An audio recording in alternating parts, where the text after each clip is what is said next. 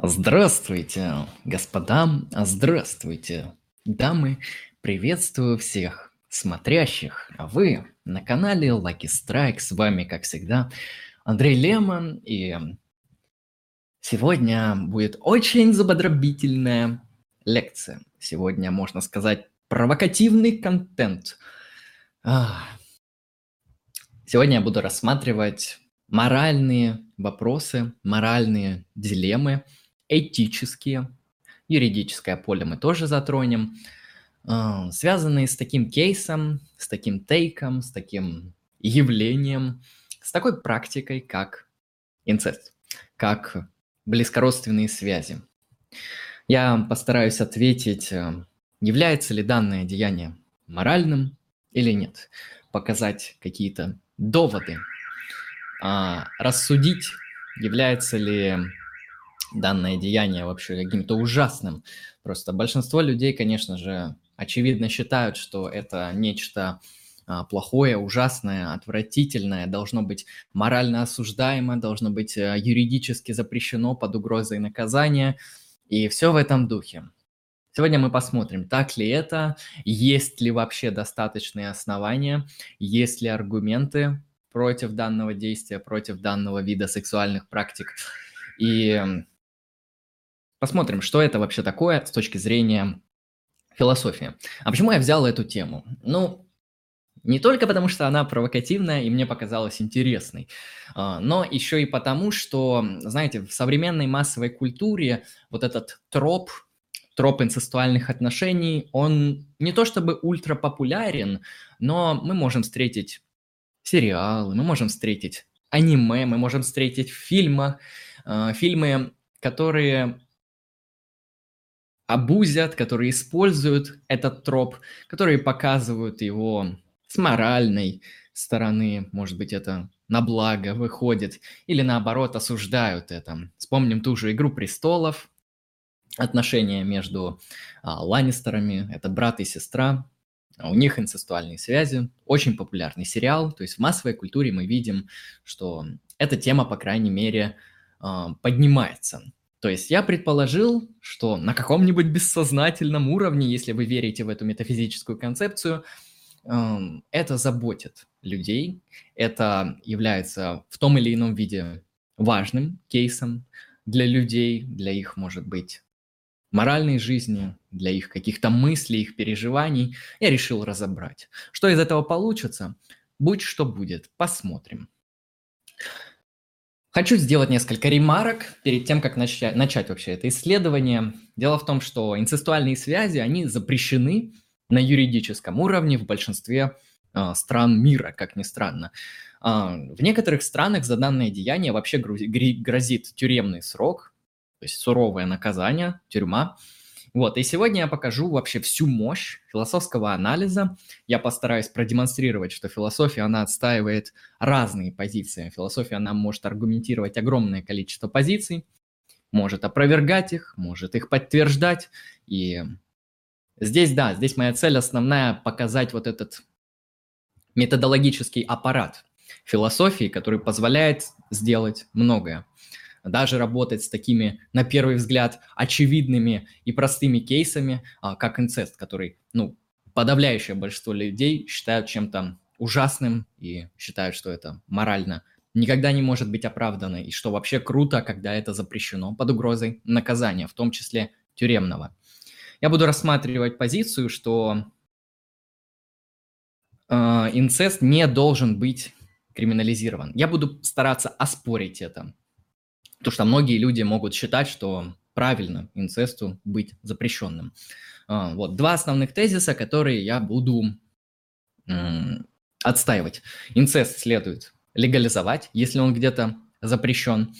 То есть это юридический вопрос, юридическое поле. А также инцест не является моральной проблемой и вообще не должен получать какое-либо социальное порицание. То есть я постараюсь оправдать инцест еще и морально показать, что это не что-то плохое, что нету достаточных оснований считать данное деяние аморальным. Два этих тезиса я сегодня буду стараться отстаивать. Сразу хочу сказать людям, которые постараются применить ко мне аргумент от Хомини. А, я могу сказать, что у меня нету ни сестер, ни братьев, ни тому чего подобного, и а, данные отношения меня не интересуют. Поэтому аргумент от Хомини, который я считаю не аргументом, я его все равно заранее опровергаю, Ко мне эта позиция не относится. Это исключительно, на мой взгляд, интересное академическое исследование. Я тут занимаюсь наукой, по крайней мере, пытаюсь. Хорошо, чтобы быть ясным, здесь под инцестом, сразу введу определение, я буду понимать кровосмесительные то есть определенные близкородственные отношения между взрослыми людьми по, обще... по обоюдному согласию. А, то есть обоюдное согласие здесь, конечно же, а, играет роль. То есть человек должен быть а, субъектным и при... дать добровольное согласие. Также я хочу перед началом исследования ввести несколько базовых принципов, которые я считаю а, неоспоримыми. А, первый. Если не могут быть приведены веские причины для доказательства того, что x является морально неправильным, то такой x не является морально неправильным. Либо иными словами, для любого конкретного действия а, бремя доказательства лежит на человеке, который утверждает, а, что это морально неправильное действие. Бремя доказательства на этих людях.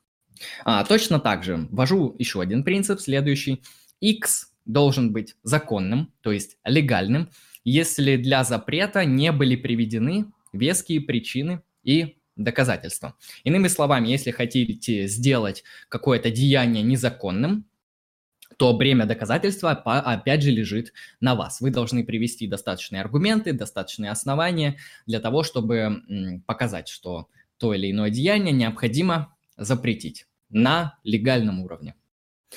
Таким образом, это означает, что бремя доказательства лежит на людях, которые выступают против инцеста. Если вы считаете это морально неправильным или считаете, что это должно быть объявлено а, вне закона, а, вы должны указать веские причины этого.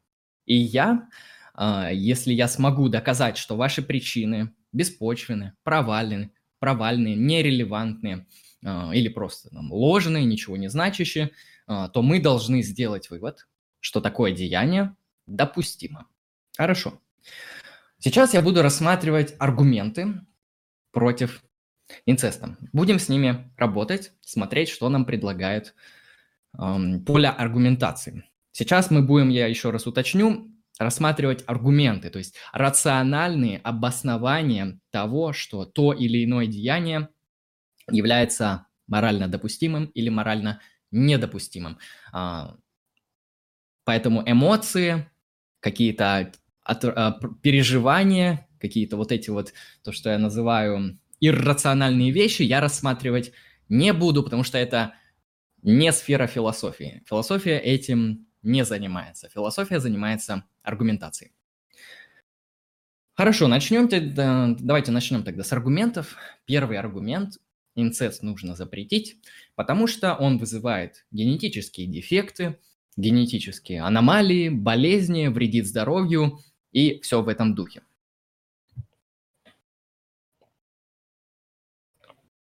Хорошо, давайте поработаем с этим. Суть этого аргумента заключается в следующем, то что кровосмесительные связи значительно увеличивают вероятность возникновения генетических заболеваний у ребенка. Да, это действительно так, это подтверждено а, научно, любой биолог вам может сказать, что данные связи повышают процент вероятность того, что ребенок родится с генетическими дефектами. Это действительно так. Инцест включает в себя значительные риски для ребенка, и поэтому он должен быть криминализирован. Вот суть этого аргумента. Но, ну, на мой взгляд, это очень-очень слабый, очень безнадежный аргумент по многим причинам и многим основаниям. Сейчас мы будем над этим а, работать, с этим разбираться. Ну, во-первых, первое, довольно очевидное, секс не обязательно приводит к рождению детей, как ни странно, особенно в 21 веке, когда есть контрацепция раз, различного вида. Есть э, очень много способов э, сделать секс таким, который не будет приводить к зачатию. Это раз. Поэтому самое сильное следствие, которое следует из этого аргумента, это то, что имбридинг можно криминализировать, а остальной вид инцеста нет. Вы не можете иметь ребенка от члена семьи, однако это не означает, что вы не можете вступать с ним в половые отношения, в сексуальные отношения. А если люди в кровосмесительных отношениях действительно захотят иметь детей, то в современном мире им можно предложить а, разные варианты, как они могут решить эту проблему. Ну, во-первых, есть ЭКО. Во-вторых, есть суррогатное материнство. В-третьих, есть возможность усыновления. То есть проблему того, как инцестуозная пара может иметь ребенка, решается довольно просто, обходя генетические а, дефекты и генетические заболевания. С этим таким образом э, вообще никаких проблем нету. Существует много возможностей, как эта пара может а, воспитывать и заниматься детьми. А, поэтому мы с полной уверенностью можем сразу же отклонить данный аргумент, он является опровергнутым, да? Хотя я хочу рассказать еще несколько особенностей, которые тоже вытекают из этого аргумента, чтобы уже показать его полную несостоятельность.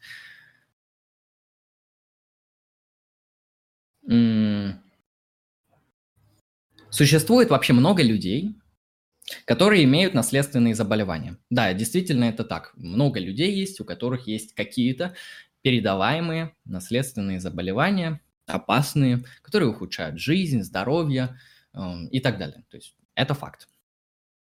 Эти люди являются носителями по факту опасных генов, однако юридически, юридически мы не препятствуем их размножению. И даже во многих случаях мы даже морально это не осуждаем, что эти люди могут э, позволить себе заводить ребенка, даже если у них какие-то генетические заболевания есть, которые обязательно передадутся их потомству. Мы это юридически не запрещаем. Если государство начнет мешать людям размножаться на том лишь основании, что их потомство имеет более высокий а, шанс какой-то деформации, то я думаю, многие люди сочтут это своего рода а, Евгеникой. То есть многие люди не разделяют евгенические программы, многие люди очень сомнительно и очень скептически к ним относят, а, относятся и не считают их вообще морально оправданными и практически оправданными. Поэтому э, здесь мы видим, что данный аргумент, он ведет таким следствиям тоже, поэтому его можно смело откидывать. Хорошо, еще по поводу апелляции генетическим дефектом. Апелляция генетическим дефектом также связана с тем, что рождение ребенка с генетическими дефектами недопустимо, то есть это нужно запрещать, так как это вредно. Э, ну, поэтому, собственно, оправдано использовать закон для того, чтобы предотвратить вредные действия, вредные последствия, которые наступают от имбридинга. Хорошо. Но в этом случае встает э, вопрос, а кому, кому именно наносится вред имбридингом? Кто получает от этого а, вред? Ну, на первый взгляд вы сразу очевидно можете ответить. Конечно же, ребенок. Ребенок, он пострадал, у него генетические дефекты, у него низкое качество жизни, чем было бы, если бы у него этих генетических дефектов не было. А, и, конечно, на первый взгляд, интуитивно нам кажется, что в первую очередь пострадает ребенок. Однако данное рассуждение, оно сталкивается с известной этической проблемой, проблемой этики, которая называется проблема неидентификации, non-identification. Вот, э, в чем суть данной проблемы? Ну хорошо, предположим, вот мысленный эксперимент. Предположим, ребенок, назовем его Макс, Максим, этот ребенок родился от имбридинга. И в результате он имеет определенные генетические дефекты, которые действительно могут ухудшать качество его жизни. Вопрос, встает вопрос.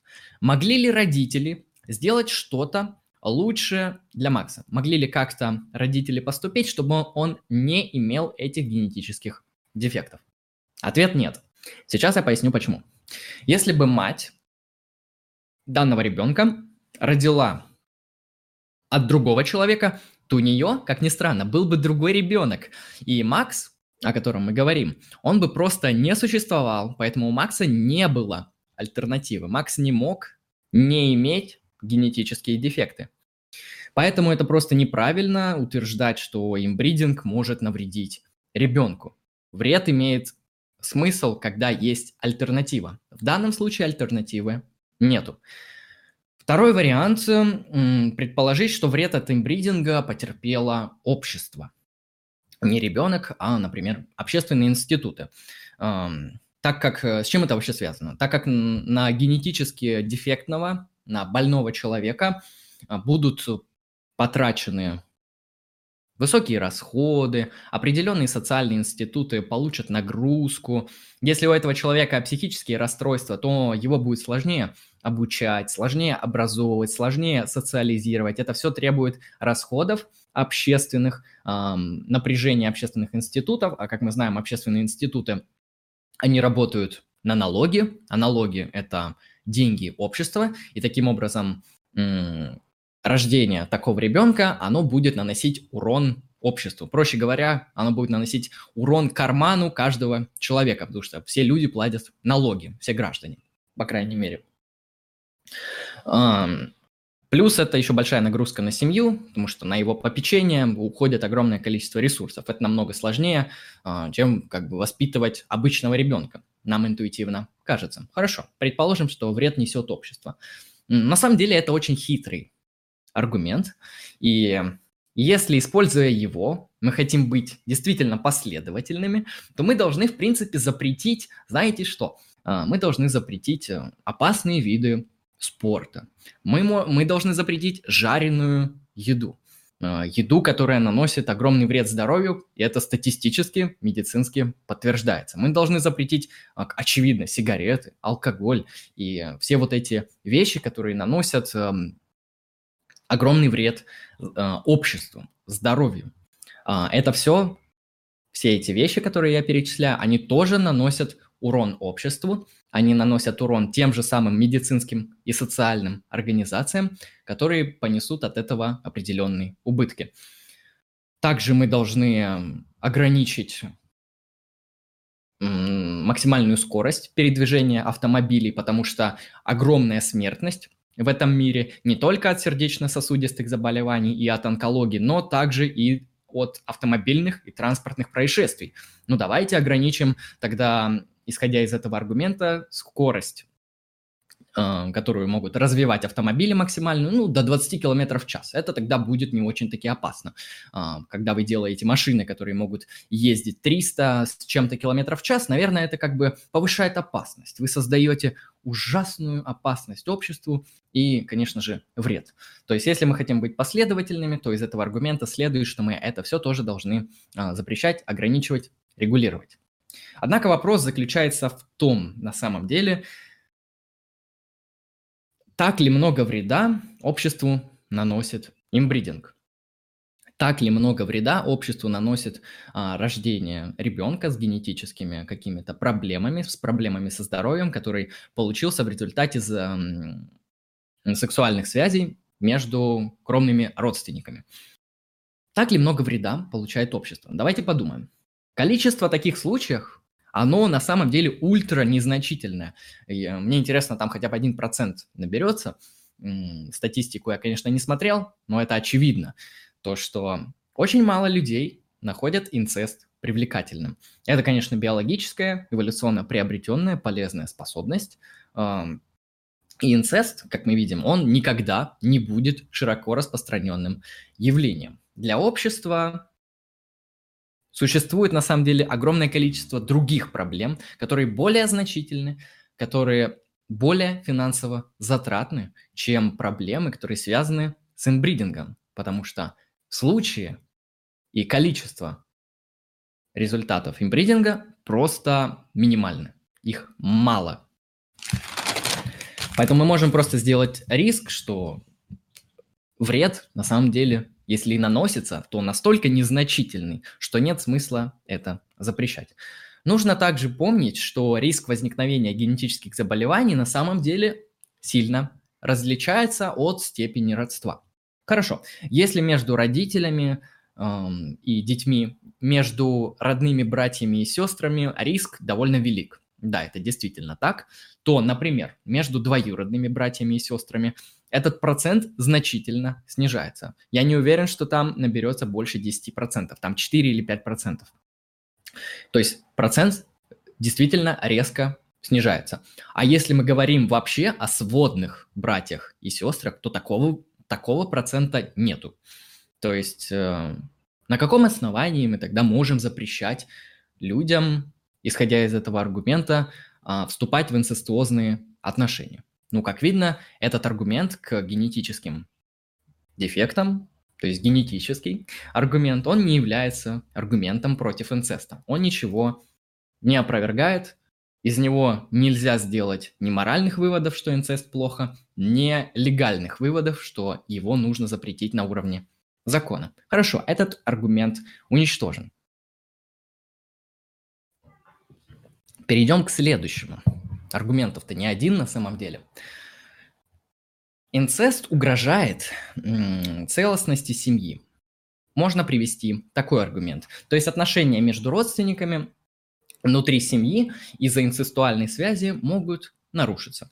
А, и, возможно, это приведет к распаду семьи. Хорошо, может быть такой аргумент. Основная идея этого аргумента заключается в том, что семейная единица, семья, она является очень важной и неотъемлемой а, частью общества, любого общества. В каждом обществе есть семьи, просто эти семьи разного вида. Да, действительно, а, это очень важно и для воспитания для детей, для их социализации и для, для того, чтобы эти дети имели стабильную семью. То есть стабильная семья – это залог успешного эм, общества в большинстве своем, плюс-минус, с оговорками.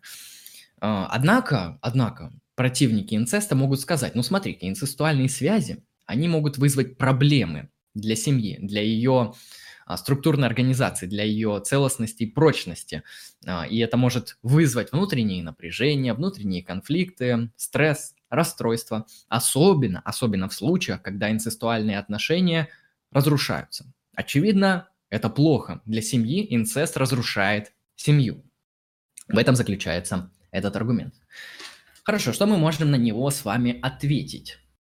Ну, в первую очередь я скажу, что это абсолютно а, глупый аргумент. И почему инцестуальные отношения с необходимостью, а нам нужна именно логическая необходимость, угрожает семье? На каком таком основании?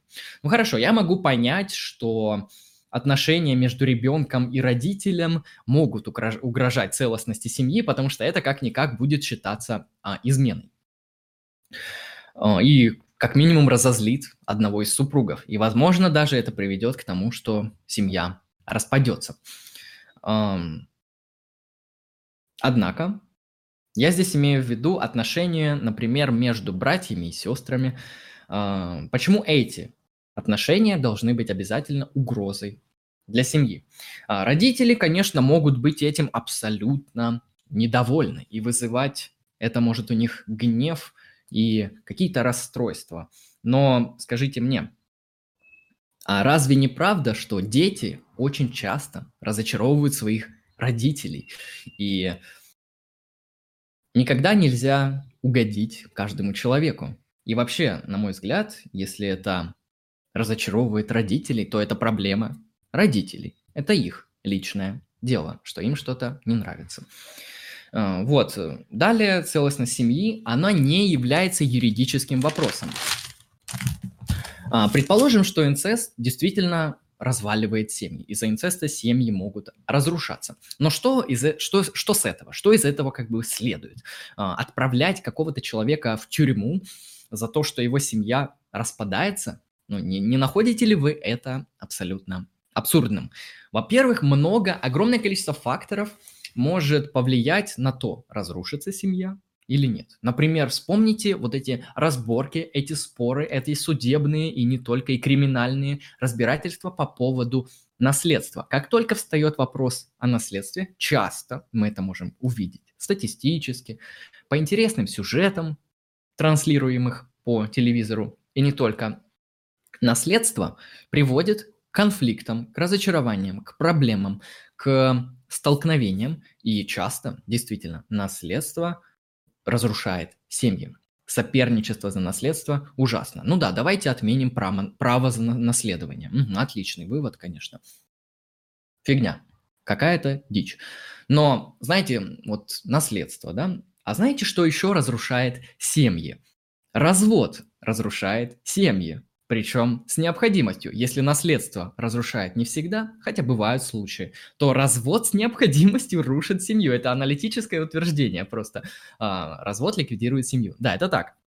Ну давайте тогда а, запретим разводы, как это предлагают некоторые а, религиозные деятели, религиозные группы людей, и будем, в принципе, наказывать за то, что человек совершает развод. Да. Некрасивая ли идея, которая уже, наверное, больше тысячи лет? Я думаю, современное общество на это очень сильно возразит, если им под угрозой уголовного наказания запретят разводиться. разводиться. Поэтому этот аргумент, то, что эм, инцест разрушает семьи, нерелевантен не валиден. Также он опровергнут. Хорошо, давайте рассмотрим еще один. Рассмотрим давайте не семью, а ну, не семью в целом как ячейку, а отношения членов семьи между собой. Каждую отдельную роль, которую играет человек а, в семье. Каждый член семьи, он имеет определенную роль, конкретные обязанности в отношении других членов. И эти роли будут нарушаться, когда люди будут вступать в инцестуальные отношения. Да, действительно, мы знаем, что в семье эм, социальные роли, какие-то психологические роли, которые мы э, проецируем на тех или иных членов, они э, семьи присутствуют. И если действительно кто-то из участников семьи, семьи вступает в инцестуальные отношения, то мы можем предположить, что эти роли, там, восприятие отца как отца, восприятие матери как матери, как определенной такой и психологической, и социальной функции, восприятие старшего брата как старшего брата или младшей сестры как младшей сестры, вы понимаете, о чем я говорю. Вот эти все роли из-за инцестуальных отношений, они могут разрушаться. Вот такой вот аргумент. Хорошо, что мы здесь можем возразить? Давайте подумаем. Давайте будем справедливы и скажем, что действительно есть определенные обязанности членов семьи друг перед другом.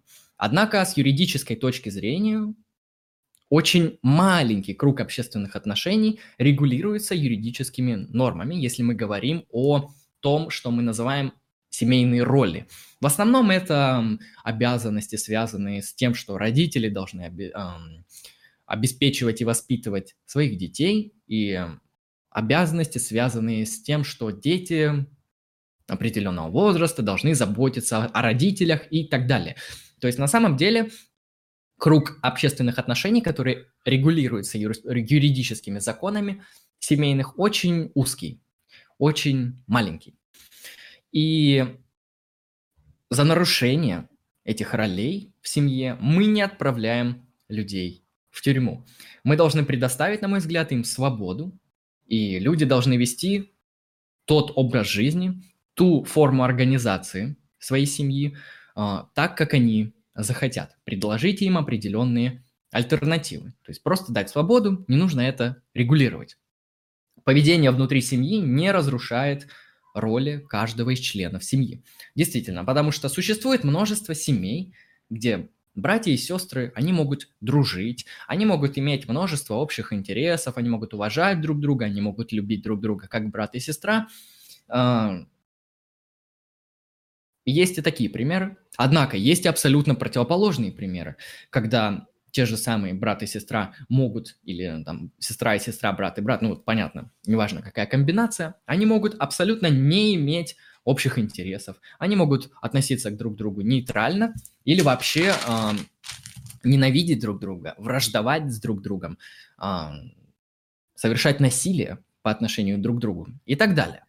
И мы на этом основании, мы никого не наказываем, мы никого не отправляем в тюрьму за то, что он имеет те или иные социальные роли и реализует социальные роли внутри своей семьи таким образом, а не иным. Как мы видим, разные сценарии есть. То, как могут взаимодействовать члены семьи друг с другом.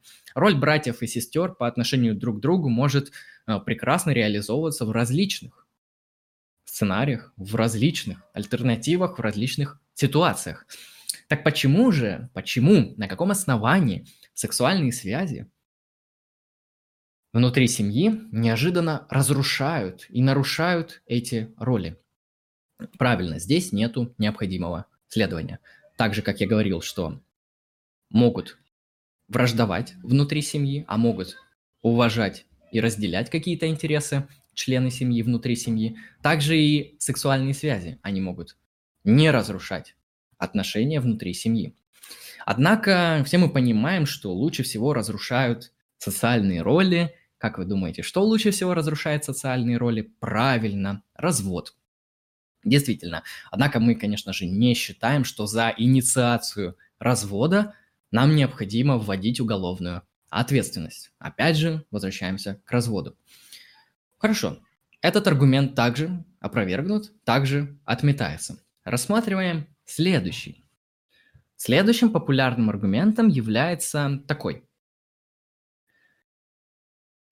Нам нужно запретить инцест, чтобы предотвратить абьюз или то, что называется злоупотребление.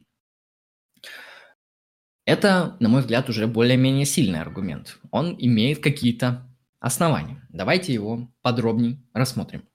Основная проблема здесь заключается в дисбалансе сил, которые возникают между людьми внутри семьи. И это может привести к тому, что согласие на сексуальный акт, на секс, проще говоря, это согласие, оно аннулируется, и лицо не может таким образом из-за этого огромного дисбаланса сил а, принять решение о том, вступать ему в сексуальные связи или нет. Примерно суть этого аргумента в этом. Давайте еще разберем это на примерах, на мысленных экспериментах, чтобы еще глубже это прояснить.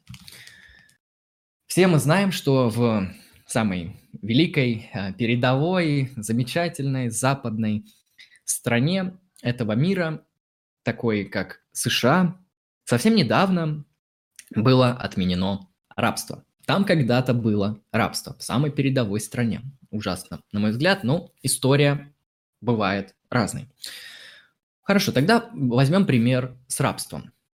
Эм, дело в том, что сексуальные отношения с рабыней, например, не могли быть по обоюдному согласию из-за вообще-то фундаментального дисбаланса сил между, которые ну, имеются объективно, социально, между господином и рабыней. Часто мы знаем случаи исторические, то, что владелец рабов мог э, использовать их в сексуальных целях. И даже если рабыня соглашалась, это аннулировало ее согласие, потому что дело в том, что она вообще-то не могла отказать своему господину, потому что она находится в состоянии раба. И из-за этого огромного дисбаланса сил мы видим, да, это действительно так, что согласие может аннулироваться. Вы, конечно, можете согласиться искренне на сексуальный акт а, со своим господином, если вы рабыня, вам это может даже нравиться, вам это может приносить какие-то социальные блага, Однако отказаться вы все равно не можете. У вас нету по факту выбора. Вы можете просто выбрать да и, и все, но это звучит абсурдно, это не выбор, это не ситуация выбора из-за того, что присутствует дисбаланс сил. Это первый вариант. Давайте еще более такой профанный рассмотрим. Например, пример с комнатой. Представьте комнату, и в этой комнате закрыты все окна и двери, и вы можете свободно выбрать оставаться в этой комнате. Возможно, в этой комнате очень много всего интересного, там может быть целая библиотека или какой-нибудь а, конструктор, пазл. В общем, находясь в этой комнате, вы, в принципе, будете счастливы, вам будет там интересно, вы, вы найдете чем там заняться. Однако вы не можете выбрать уйти из этой комнаты. Тот же самый пример.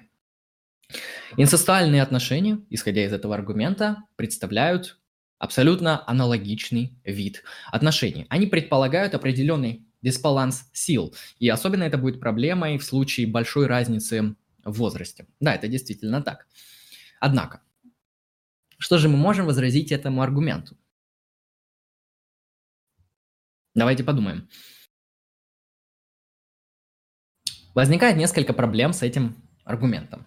Дело в том, что многие инцестуальные связи, многие отношения такие, такого рода, они не будут иметь такой дисбаланс сил.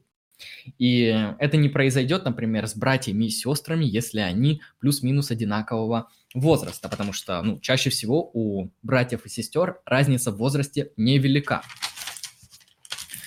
А, совершеннолетний человек и его родитель, конечно, имеют разницу в возрасте. Это действительно так.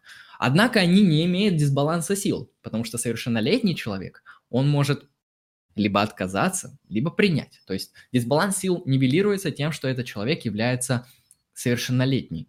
А, в отличие от ситуации, когда инцестуальные отношения а, возникают между несовершеннолетним человеком и взрослым родителем. Это действительно дисбаланс сил. Однако, однако, а в чем здесь проблема-то? Для этого случая, который я описал выше, у нас уже есть отдельные статьи, отдельные нормы, которые на самом деле регулируют данные действия и считают их противоправными, а также аморальными.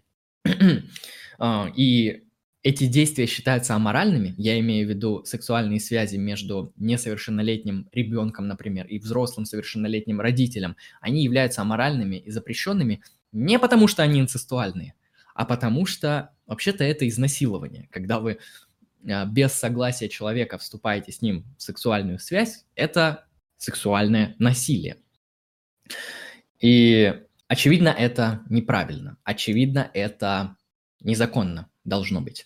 А, поэтому, в принципе, нет смысла нарушать, нагружать, простите, закон еще одной лишней нормой, потому что именно проблема таких отношений не в том, что они инцестуозные, а в том, что это изнасилование. Для изнасилования у нас есть статьи закона. Зачем нагружать еще одной нормой закон? И как ее надо будет вообще применять? На каком основании? Они же будут конкурировать тогда. То есть смысл. Второй момент этого аргумента заключается в следующем. На самом деле дисбаланс сил, то, что мы назвали в данном случае дисбаланс сил, который аннулирует э, согласие на добровольный сексуальный акт, он вообще-то присутствует не только в семьях. Дисбаланс сил, он может э, наблюдаться не только в инцестуальных отношениях. Например, Отношения между бедным и богатым человеком, между умным человеком и человеком поглупее, между физически сильным и физически слабым человеком. Разве вы не замечаете, что здесь тоже определенный и очевидный здесь баланс сил? Но в данном случае, на самом деле, да, это опасно. В данном случае, в таком дисбалансе сил, возможно манипуляция, возможно абуз, эм, Возможно, то, что называется недобровольное согласие на проведение тех или иных действий. Но вообще-то такие отношения законом у нас не запрещены. Богатый человек с бедным или умный с глупым могут взаимодействовать, могут вступать в различные контрактные договорные отношения, которые не нарушают закон. Хотя дисбаланс сил абсолютно очевиден. Ну так если мы выступаем за то, что дисбаланс сил должен наказываться, то мы должны и урегулировать и запретить отношения данного вида, что приводит нас к абсурду. Третий момент по поводу закона, еще раз уточню. Закон против инцеста, он является абсолютно избыточным. Потому что у нас есть законы, которые запрещают домашнее насилие, изнасилование, любые сексуальные посягательства иного характера, все это уже регулируется законом, все это считается морально недобросовестным, неправильным, неоправданным, и все это наказывается по закону. Поэтому любой закон, который будет еще регулировать инцестуальные связи, он будет избыточным. Он ничего не добавит, ничего не убавит. Он не необходим. Поэтому данный аргумент мы также можем откинуть по поводу дисбаланса сил. Опровергнуто. Сейчас будет, на мой взгляд, эм, один из самых эм, популярных аргументов, который сразу люди говорят, почему им не нравятся инцестуальные отношения, или почему они считают, что инцестуальные отношения должны быть запрещены в эм, его обществе. Довольно все просто. Дело в том, что инцест – это извращение, это отвратительно, это девиантное поведение. Хорошо, самый популярный аргумент. Давайте его рассмотрим, посмотрим, что с ним не так, что мы можем с вами ему противопоставить, как можно его опровергнуть. А может нельзя, а может нельзя. Проблема здесь на самом деле в этом аргументе заключается в следующем.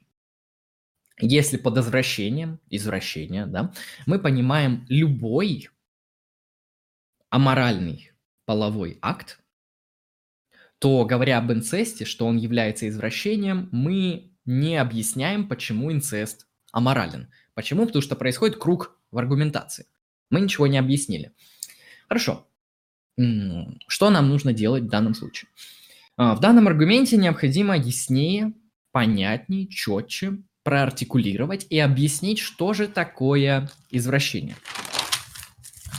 А, и существует, в принципе, несколько взглядов, что считать сексуальным извращением. Какой сексуальный акт, какой вид секса считать извращением. Давайте рассмотрим эти позиции.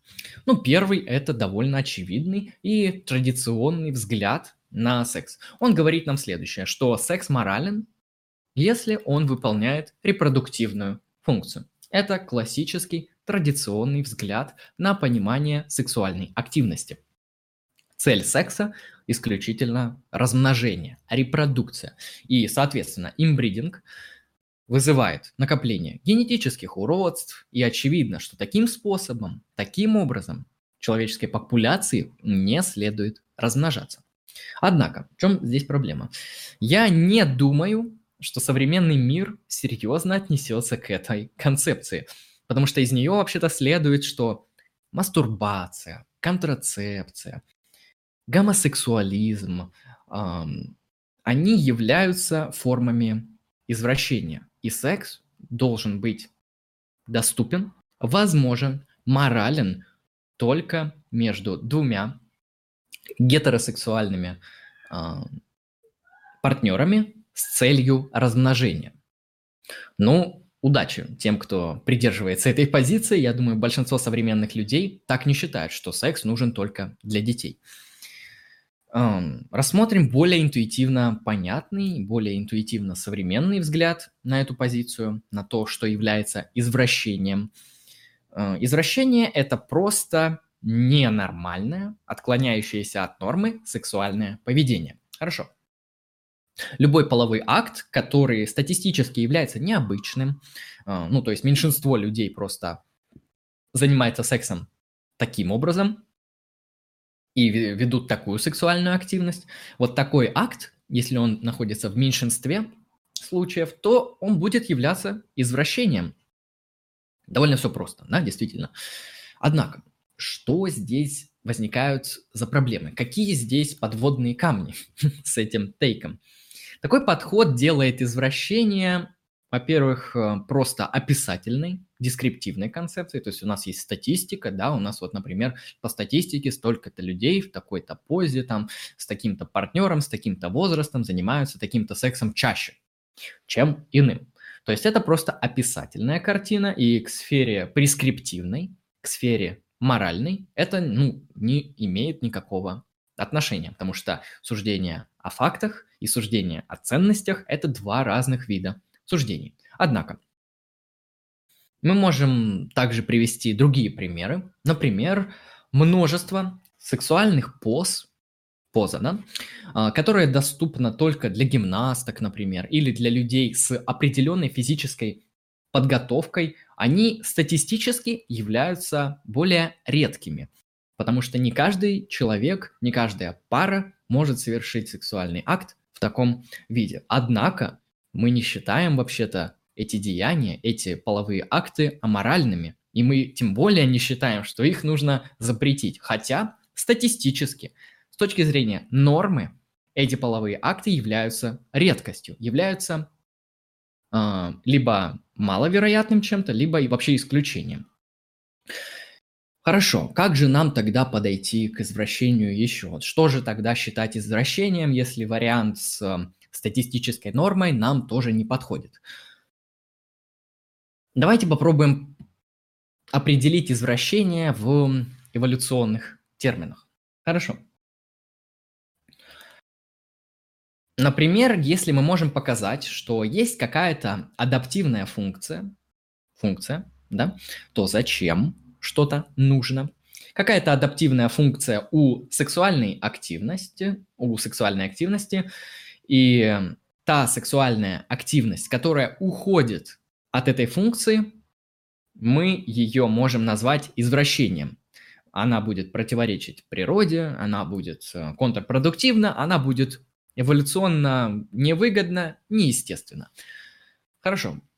Берем функциональный подход в философии биологии. Что можно с этим сделать?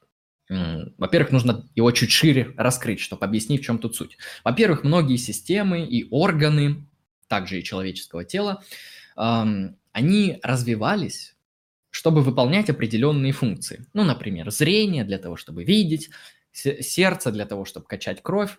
Определенный орган определенную цель имеет, и в этой цели заключается его функция. Хорошо, тогда возможно, и очевидно из этого следует, что у сексуальной активности тоже есть определенная функция. Какая же это функция? Ну, во-первых, функция секса – это репродукция. Любой вид секса, который не приводит к репродукции, тогда считается, опять же, мы возвращаемся к традиционной позиции, извращенным. Секс, не, не приводящий к размножению, является извращением. Ну, хотя давайте обратим внимание, что есть эм, больше, чем просто репродукция у такой, эм, у такой способности человека, как сексуальная активность. Тут же не только репродукция есть. Репродукция, она включает в себя на самом деле а, не только беременность, но также воспитание детей а, до их зрелости. А, она включает в себя романтические отношения, которые возникают между парами, определенную заботу, уход, много социальных практик, которые делаются на основе этой сексуальной активности и так далее во-первых, хорошее, здоровое воспитание поможет организовать стабильные общества. А как мы знаем, эти стабильные общества эволюционно более выигрышные. Они хороши с точки зрения эволюционной теории. А, также сексуальная активность, как я сказал, она может поддерживать репродуктивные пары, она помогает им вообще установиться, закрепиться. Для этого сексуальная активность нужна. В этом заключается ее функция. Отношения таким образом тоже являются очень важной частью сексуальной функции. И в разных обществах эти отношения оформляются по-разному, потому что так или иначе а, причина здесь биологическая, да, сексуальная вот эта активность, а то, как она реализуется, уже зависит от общества. Где-то нормально девушкам, мужчи, мужчинам, эм, неправильно сказал, со стороны мужчин дарить девушкам цветы, где-то нет и так далее. То есть это уже социальный вопрос. Если мы говорим о социальной, о социальной стабильности, которая является эволюционно выгодной, эволюционно правильной, эволюционно благой и хорошей в этом смысле, да, то гомосексуализм в данном случае, он тоже может быть адаптивным потому что он уменьшает соперничество между мужчинами или женщинами, там уже в зависимости от ситуации. Гомосексуализм в данной теории тоже является не извращением, потому что он может поддерживать определенную социальную стабильность. Например, давайте приведем пример, чтобы прояснить. Например, какое-то полигамное общество, где мужчина имеет э, множество женщин, да, то в данном случае женский гомосексуализм, он снизит соперничество, снизит конкуренцию между женщинами и снижение таким образом вот этой вот э, серьезной драки за полового партнера, оно увеличит социальную стабильность, и оно будет являться плюсом. Поэтому гомосексуализм в данном случае, в принципе, является э, не извращением, нормальным, приемлемым явлением. Данная позиция, как можно заметить, она шире, чем традиционный подход. Однако с этой точки зрения инцест, да, действительно является извращением. Инцестуальная пара, она либо не сможет воспроизвести потомство, либо воспроизведет его, как уже ранее говорилось, с генетическими дефектами, с проблемами а, для здоровья. И таким образом имбридинг, он неадекватен с эволюционной точки зрения. Но мы можем подумать здесь, а является ли инцест, инцестуальные связи угрозой социальной стабильности и угрозой общественному порядку? Ведь к этому апеллируют. Действительно, сейчас, в современности, инцест, он может привести к социальному осуждению, к шеймингу, к стигматизации и так далее. То есть инцест явно социально не поощряется. Однако, давайте посмотрим на историю. Когда-то, не так давно на самом деле, связи до брака, сексуальные связи до брака, до заключения брака являлись абсолютно чем-то ужасным, аморальным, осуждаемым, а, не только морально, но и юридически наказываемым. Так же, как и связи сексуальные во время брака с, не со своим сексуальным партнером, также осуждались. А, сейчас уже там, когда как бывает. То есть так или иначе, исторически отношение к тем или иным сексуальным практикам менялось. В современности мало людей вообще будут разделять позицию, что секс до брака это что-то аморальное, что-то ужасное, и вряд ли кто-то будет придерживаться последовательно этой позиции, кроме определенных групп эм, религиозных лиц. Отношение поменялось таким образом. Да, если раньше это было осуждаемо, просто ужас, как так, секс до брака, у, да тебе же только 18 а, и так далее. Сейчас это не осуждается.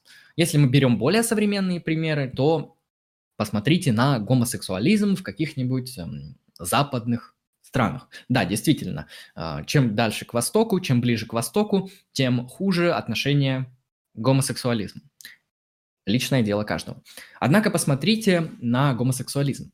Раньше в Европе, в США гомосексуализм являлся чем-то ужасным, чем-то отвратительным, чем-то, что достойна стигматизации, порицания, юридического запрещения и являлась абсолютно аморальным деянием. Однако, как мы видим сейчас, западные общества нормально к этому относятся. Нормально, по крайней мере, в том смысле, что а, кто-то это морально порицает, кто-то нет, но легально, на уровне закона, это уже не является запрещенной практикой. Как видим, здесь тоже изменяется отношение к, того или, э, к тому или иному виду сексуальных практик. Это действительно так.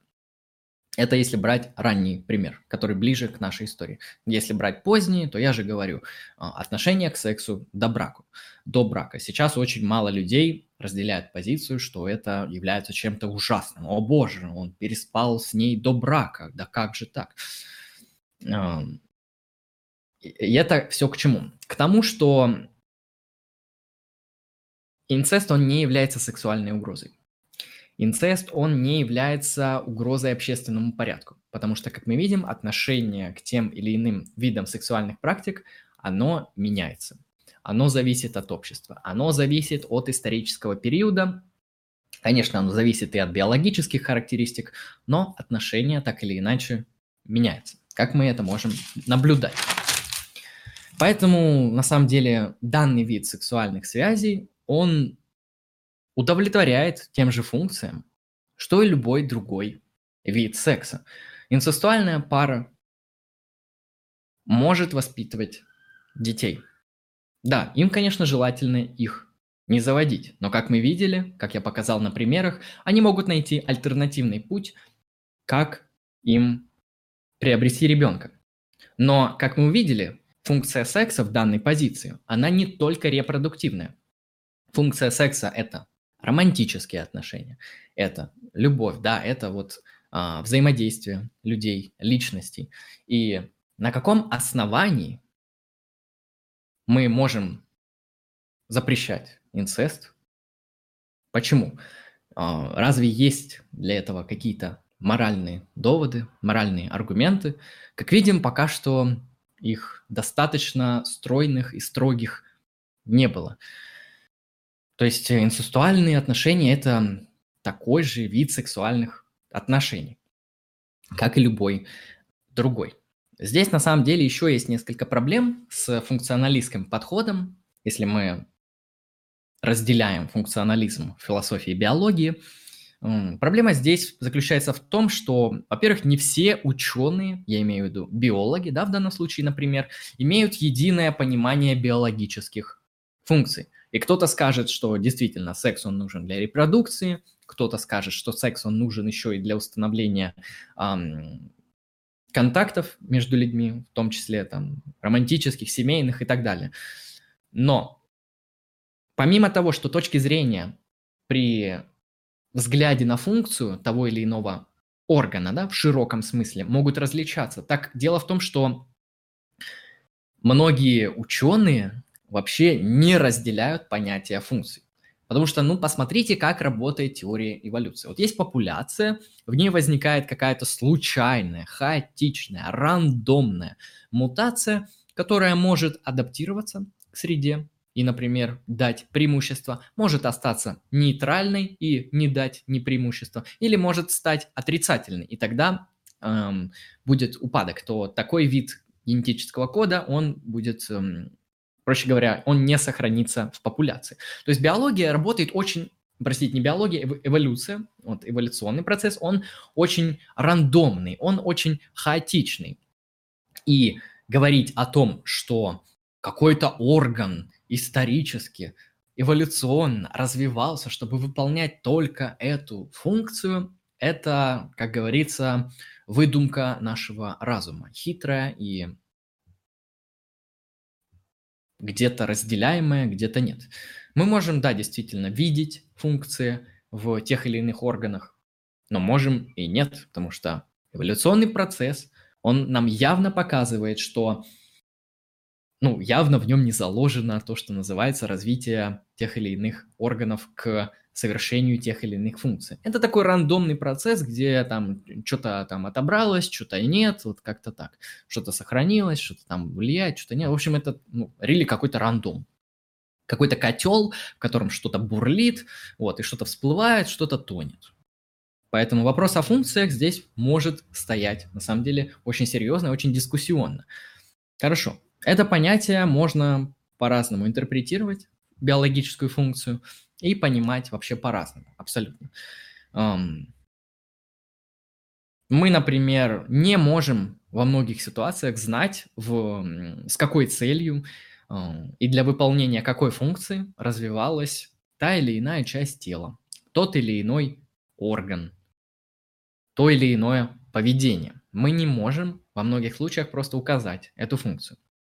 Наличие функции не означает, что мы можем использовать объект для других целей. Это тоже очень важно. Дело в том, что даже если а, у каких-то органов, у каких-то систем, у каких-то видов и вариантов поведения человека действительно есть функция, то это никак не означает, что мы можем использовать эти системы, эти органы, эти функ, э, эти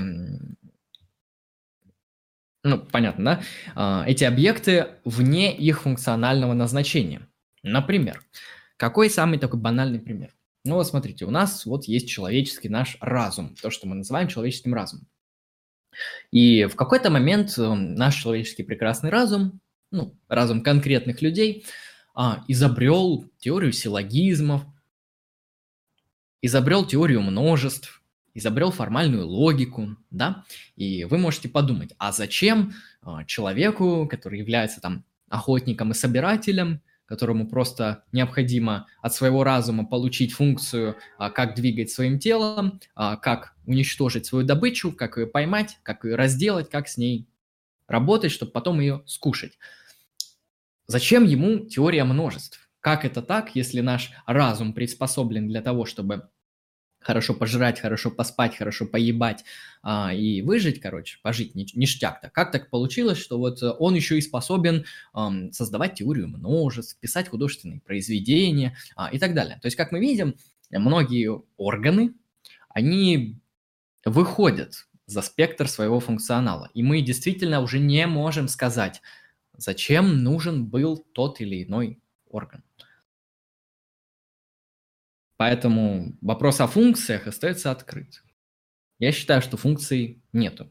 А если мы их и приписываем, то это, так сказать, наше прочтение опыта. То есть функции, они не присущи вещам. Они присущи нашим инструментам познания. Мы их так приписываем вещам.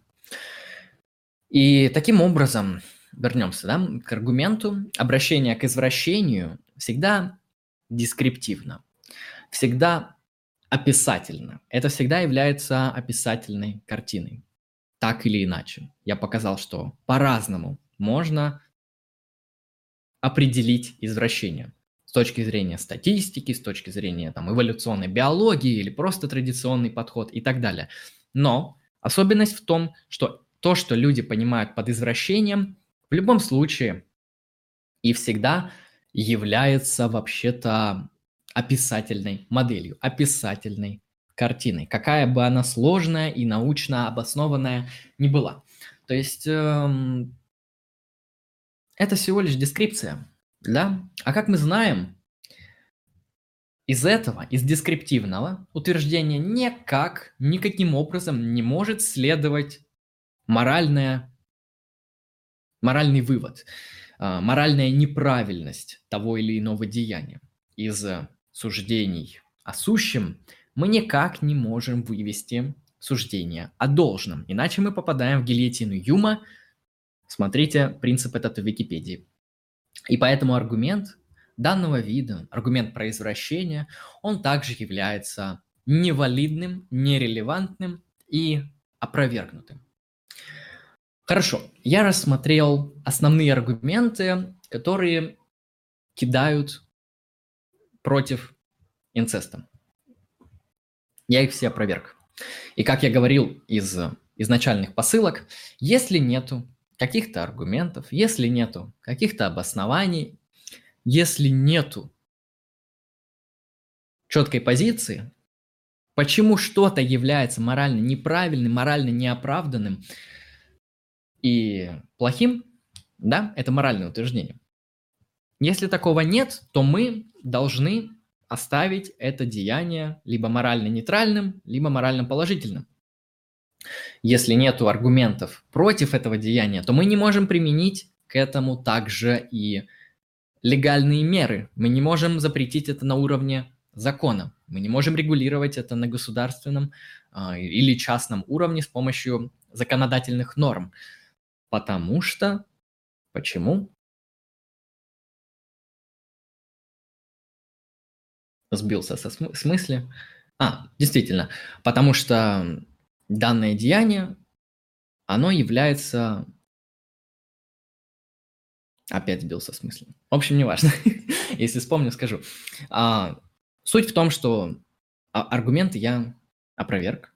Суть в том, что если нету моральных выводов, морального обоснования, почему то или иное деяние является плохим, мы не можем его считать плохим. Мы не можем его легально запрещать. И э, все люди, которые хотят запретить это или доказать э, моральную несостоятельность данного вида практик, э, я считаю, они поступают двумя типами способов. Либо они заблуждаются. Ну да, действительно, люди могут ошибаться, люди могут заблуждаться, люди могут что-то не знать. И тогда, если они обратятся к матчасти и изучат, то они смогут получить ответ на свой вопрос. Либо люди могут манипулировать. Манипулировать с помощью эмоций. Когда нет рациональных обоснований, люди могут применять иррациональные методы. Эмоции, говорить, ой, отвратительно, оставь это родителям и так далее. А, это будет уже манипуляция, если они сознательно это делают, если они обосновывают свою моральную позицию на каких-то иррациональных доводах, не предоставляют рациональных аргументов, то мы не сможем вступить с ними в поле спора. Следовательно, их позиция, она является нерелевантной, она является псевдопозицией. Это не позиция. Позиция – это аргумент. Если у вас нет аргументов, то вы, я же говорю, либо заблуждаетесь, либо манипулятор. Хорошо, я опроверг все, что можно было сказать против инцеста. Какие выводы из этого делать, решать вам. Я это сделал для того, чтобы показать. некоторые мощности философии, и то, что философия может качественно, хорошо и точно отстаивать огромное количество позиций. И у нас много людей в этом мире, которые имеют анормальные, так сказать, не совсем общепринятые позиции. И если они хотят иметь какое-то обоснование для этих теорий, для этих позиций, то они могут обратиться к философии. Я это сейчас показал, что философия может опровергнуть даже такое. Очевидно, что большинство людей считают инцест чем-то неприемлемым как для себя, так и для всех членов общества. Однако, с точки зрения аргументации, нету достаточных оснований ограничивать и запрещать людям такое сексуальное поведение. И нету оснований морально это порицать. Потому что, как мы видим, аргументов нет. Ну, следовательно, герои «Игры престолов», э, герои аниме, связанные небом, э, не поступают как-то ужасно и отвратительно. Это личное дело каждого, как ему, с кем ему вступать в добровольные сексуальные отношения. Не нужно лезть в чужую кровать, если только там не совершается преступление. Преступление мы, конечно, не одобряем. Ну, в принципе, на этом у меня может быть все. Да, на этом я закончил. Кому было интересно, подписывайтесь, а, ставьте лайки. А, вероятно всего, вы захотите прокомментировать. Пожалуйста, комментируйте, действуйте, посмотрим. Я не всезнающий человек, вероятно, я мог где-то ошибиться, вероятно, я где-то что-то мог забыть. Однако все, что хотел рассказать, я рассказал. Поэтому всем спасибо за внимание, спасибо за просмотр. Подписывайтесь на паблик ВКонтакте, на канал на Ютубе. С вами был Андрей Лемон. Вы были на канале Lucky Strike. Поэтому всем спасибо, всем пока, всем удачи!